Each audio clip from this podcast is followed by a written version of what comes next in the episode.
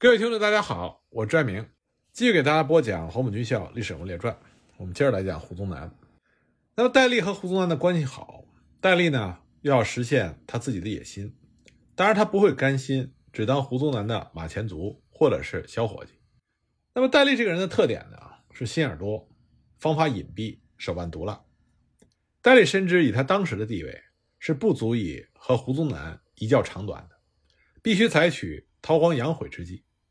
表面上呢，奉胡宗南为正宗，甘心为胡宗南驱使，但实际上，戴笠一方面暗中积累力量，积蓄本钱，有的时候甚至是忍辱负重，委曲求全；一方面呢，也想通过女色对胡宗南进行反控制，力求把胡宗南控制在自己的掌握之中。那么，他所利用的，就是军统的女特工叶霞宅。戴笠的韬光养晦之计呢，核心就是一个忍字。对于这个字，戴笠有了他自己精到的研究和解释。戴笠曾经说过：“至于忍耐，更是重要。忍字像成一把刀插在心上，小不忍则乱大谋。”那么，以胡宗南和戴笠的关系来说，表面上看两个人是亲密无间的战友，亲到无话不谈、无心不交、无利不共。但实际上呢，胡宗南从内心深处。是看不起戴笠的为人的，认为戴笠是流氓出身，道德败坏，连蒋介石都曾经骂戴笠说下贱没有人格。胡宗南有时候得意忘形起来，也会点评戴笠几句，说戴笠是流氓，讽刺戴笠没有人格等等。当军统的大特务徐亮从外面听到胡宗南如此点评戴笠之后，就颇替自己的戴老板鸣不平。私下把这件事情就告诉了戴笠，结果没想到戴笠不但不领情，反而痛骂徐亮不自量力，在他和胡宗南之间挑拨离间、存心不良等等。当然，徐亮讨了一个没趣，晦气至极。其实他根本不知道戴笠的苦衷。胡宗南对戴笠不敬，戴笠当然知道。问题是，大凡成大事者，必须不计毁誉，小不忍则乱大谋。戴笠为了实现自己的野心。他能够以一颗平常心对待胡宗南对他的嘲讽。那么这里再来讲讲戴笠是如何撮合胡宗南和叶霞宅的婚姻的。胡宗南的前妻死得早，那他前妻死之后呢，胡宗南就成了单身贵族。胡宗南对于再择偶是非常的小心谨慎的，因为他的野心不断的膨胀，权势呢也越来越大，地位也越来越高。在胡宗南的心里，他的未来配偶。那么模板就是蒋介石的夫人宋美龄，但这就不好找了。所以呢，胡宗南的婚姻大事就一年一年的拖了下来。戴笠呢和胡宗南私交甚好，所以他知道胡宗南为什么迟迟没有选择伴侣。于是呢，戴笠就走了三招妙棋，让胡宗南最终娶了叶霞宅。第一招妙棋呢，就是戴笠针对胡宗南浓烈的封建正统意识。精心的选择女性，天姿国色自然不必说了。同时呢，还必须具备清纯可爱、清丽可人的纯情气质，因为只有这样的女子，才能适应自诩为正人君子的胡宗南他的审美情趣，也让胡宗南能有一种放松感和安全感。为此，戴笠就选中了他手下的女特工叶霞宅。叶霞宅呢，她原来是杭州女中的学生，后来加入到浙江警校第三期。毕业之后，进入到复兴社特务处接受特工训练。训练结束之后呢，被戴笠选中，担任戴笠的机要秘书。叶霞宅呢，虽然身处军统，但她看上去却像是稚气未脱的女中学生，双目清亮，个性天真，气质宁静，举止自然，有一种纯情美。戴笠的第二招妙棋呢，就是利用胡宗南每一次到杭州浙江警校看望戴笠的机会。不显山不露水的安排叶霞宅和胡宗南接近。据说胡宗南第一眼看到叶霞宅的时候，就被叶霞宅的气质所折服。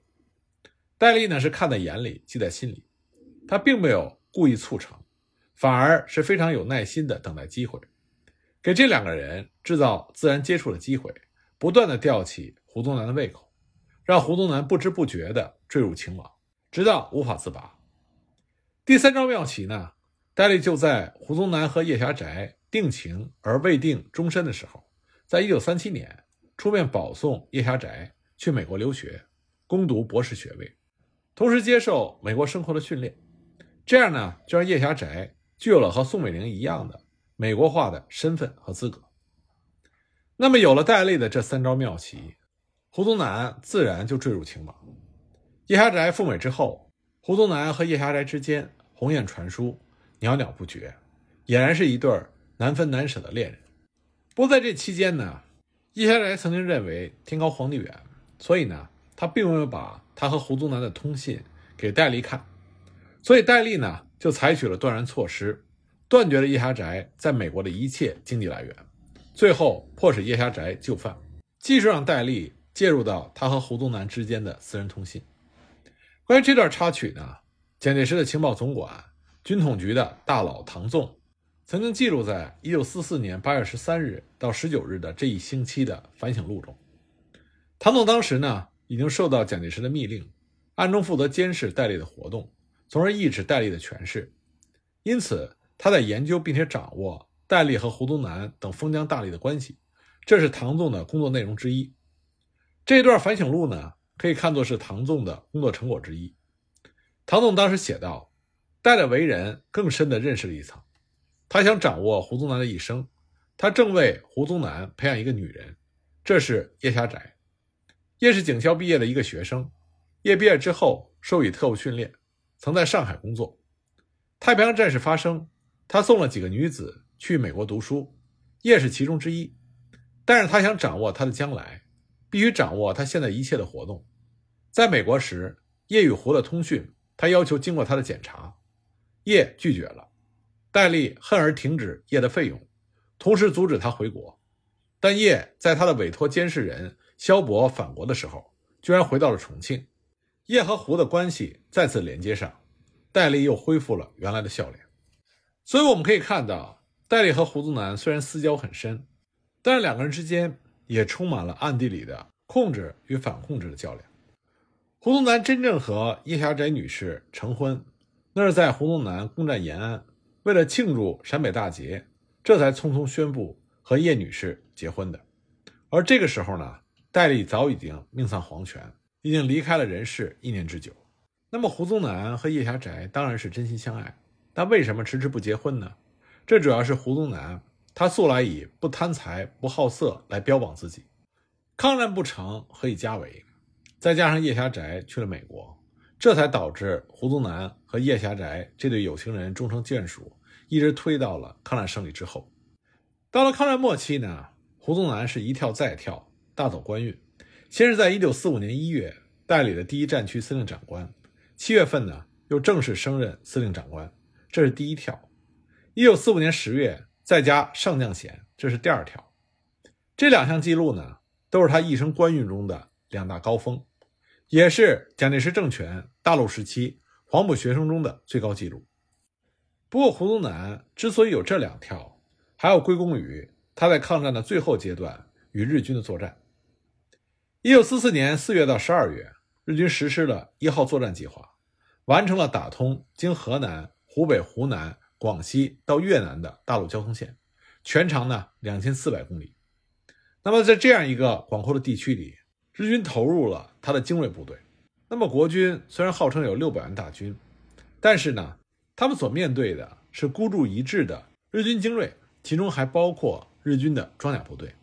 国军这边呢，经过八年的抗战，补充的大部分是新兵，再加上抗战的胜利就在眼前，斗志呢。远远不如抗战初期，结果国军损失兵力约七十万人，丧失了大小城市一百四十六个，国土二十万平方公里，航空基地七个，飞机场三十六个。那么在这次作战中，国军的惨败也让全世界为之震动。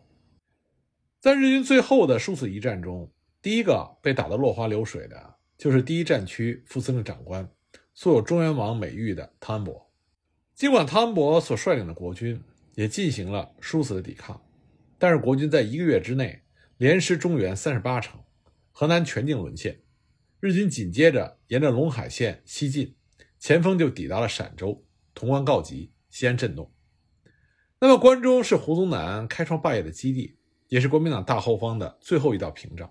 为此呢，蒋介石专门派了陈诚到西安整顿西北的军政事务，总揽西北全局。同时命令胡宗南设立前进指挥所在华阴，指挥部队东出潼关迎击日寇。双方呢就交战于陕州一线。那么日军认为一号作战计划第一阶段的战役目的已经达到，所以碰到胡宗南部的激烈抵抗，于是不再西进，改为回戈南下，向两湖方向横扫过去。这一仗呢，胡宗南打了一个擦边球，他出兵不多，牺牲也不算大，但是战果显著。再加上和中原王汤恩伯的一对比，则更显得胡宗南的突出。蒋介石这个时候呢，也急需自己嫡系的一个大捷，这样呢，才能中和同为他嫡系的汤恩伯在河南的失败。就这样呢，胡宗南就被舆论冠上了玉溪大捷。那么胡宗南本人呢，也为他的最后两跳积累了政治资本。很快，蒋介石就下令免去原第一战区司令长官蒋鼎文、副司令长官汤恩伯的职务，重组了第一战区。将关中和陕西全境划归第一战区管辖，长官部设在西安，由陈诚出任第一战区司令长官，胡宗南任第一战区副司令长官，成为陈诚的副手。结果我们就可以看到，全面抗战八年，胡宗南坐镇关中，他没有一个地方，但是先后换了三个战区。刚开始隶属于第十战区，司令长官蒋鼎文，紧接着呢改属第八战区。司令长官朱绍良，这两个人虽然都是蒋介石的亲信将领，但相对来说都不是那种枭雄人物，往往是位尊而权不重，名高而不威风。那么在和胡宗南合作期间，这两个人呢都颇为知趣，以大局为重，对于胡宗南的大权尽揽、独断专行都能够忍辱负重，所以大家也就相安无事。那么玉溪一战之后呢，关中划归第一战区。胡宗南觉得自己立下大功，没有能够升官倒也罢了。结果没想到，反而派来陈诚出任司令长官，而他自己从此就要受到陈小鬼的节制。陈诚素来属于铁腕人物，向来是以刚直强悍、高傲冷峻著称，作风果断，说话直率，嫉恶如仇，在国民党统治集团中形成了独树一帜的作风。陈诚除了对蒋介石表示绝对忠诚之外，对于其他实力派的人物，都采取的是排斥打击的态度。对于胡宗南，陈诚更是一副瞧不起的态度，认为胡宗南并没有真才实学，只不过因为机缘巧合，把军队摆在反攻的第一线，而受到蒋介石的器重罢了。陈诚和胡宗南之间更是形同路人，势同水火，老死不相往来。那么，陈诚、胡宗南都是国民党江浙籍官僚集团的中坚分子。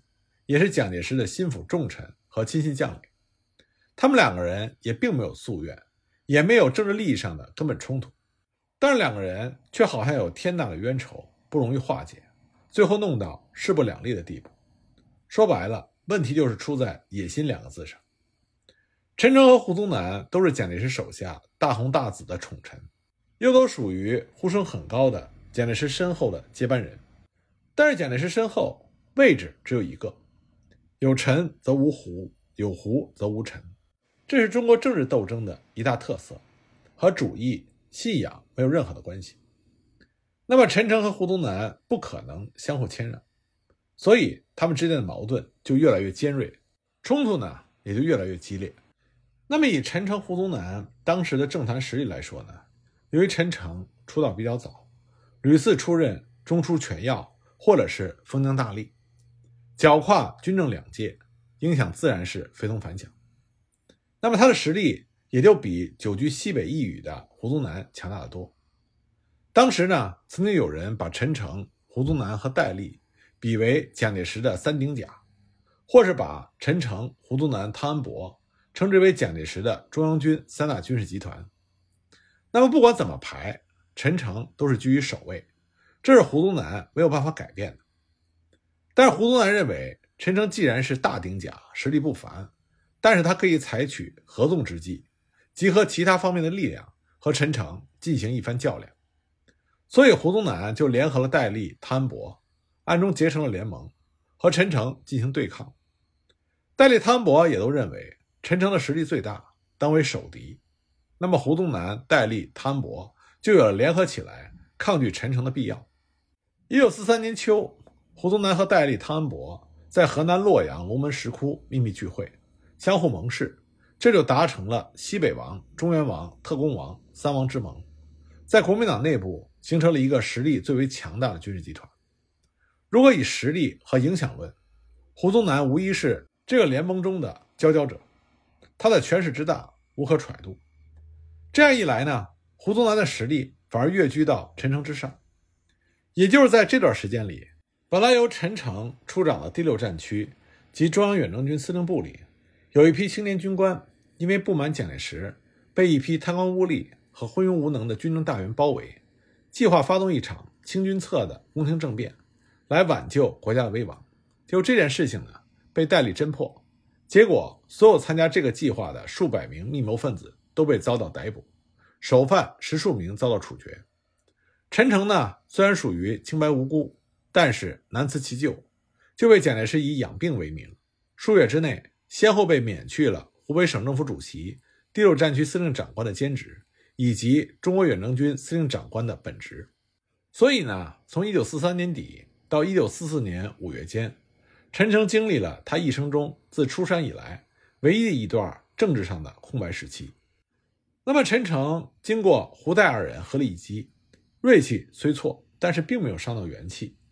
在蛰伏了半年时间之后，东山再起，再次大红大紫。这一次呢，陈诚居然跑到了西安，做起了胡宗南的顶头上司。那么，胡宗南眼睁睁地看着陈诚得意，心态不得平衡。所以，他一方面秘密召开了各集团军总司令及军师长会议，规定了三条：一，但凡是陈诚的一切命令和指示，未经胡宗南的附属，概不生效；二是，如果接到陈诚的一切电令，指挥调动部队，必须请示胡宗南同意之后方可执行；三是，部队的人事任免必须由胡宗南亲自决定。